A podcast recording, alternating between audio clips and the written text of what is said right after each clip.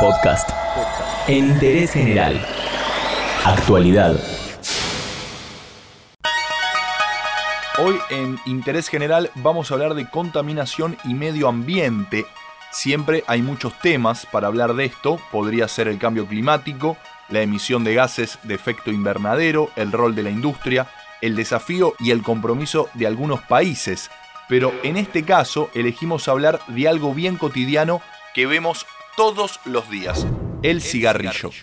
Bueno, dos horas, ¿cómo te sientes? No sé. Como que quiero fumar.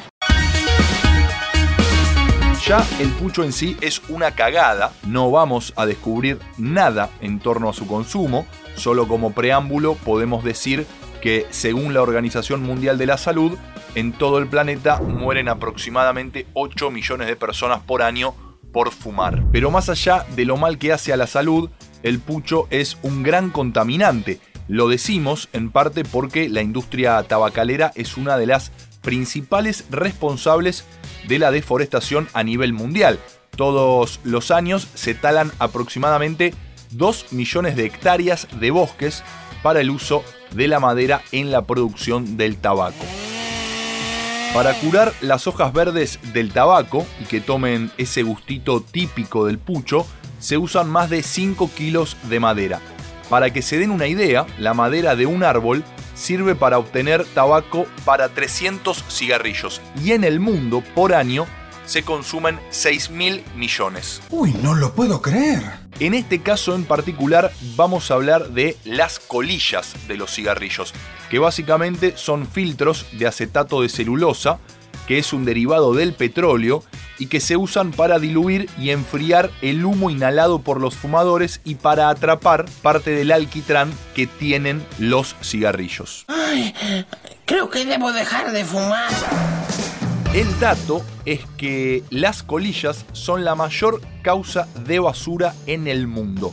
Representan entre el 30 y el 40% de todos los residuos recogidos cada año en la limpieza urbana y en las playas. La estimación dice que se desechan 4,5 trillones de colillas por año en todo el mundo.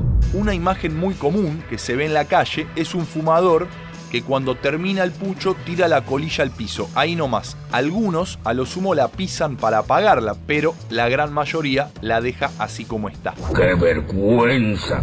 Esto que se ve tan cotidiano y que sigue de largo, en realidad tiene un camino, porque imaginémonos que cuando llueve, el agua arrastra esa colilla que tira un fumador a una alcantarilla va a parar a un río, a un lago o al mar. Según una organización mundial yankee que se llama Conservación de los Océanos, según su traducción, un filtro de cigarrillo puede contaminar hasta 50 litros de agua potable por la gran cantidad de sustancias que tiene. Nicotina, alquitrán, arsénico, plomo e hidrocarburos poliaromáticos. Pero no termina ahí la cosa. Una vez que se desintegra una colilla, se convierte en micropartículas que se esparcen por el suelo o en el agua, confundiendo a los peces y a los mamíferos marinos que las comen obviamente como si fuesen alimento, alterando así su ciclo biológico y provocando en muchos casos la muerte. ¡Uy, qué mal! En Argentina incluso, la Universidad Nacional de San Luis directamente dice que las colillas de los cigarrillos deben ser tratadas como residuos peligrosos. Hicieron un estudio sobre los cigarrillos de 10 marcas que se venden acá y explicaron que tanto el humo como los filtros tienen altos contenidos de cadmio, que es un metal tóxico dañino para la salud y el medio ambiente. Les aseguro a los fumadores que no hay escasez de cigarrillos.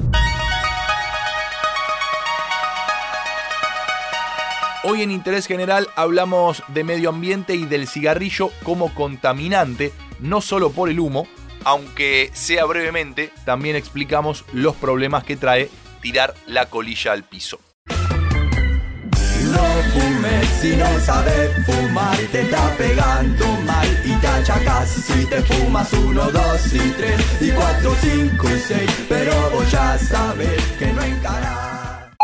Entérate de esto y muchas cosas más y muchas cosas más en interésgeneral.com.ar.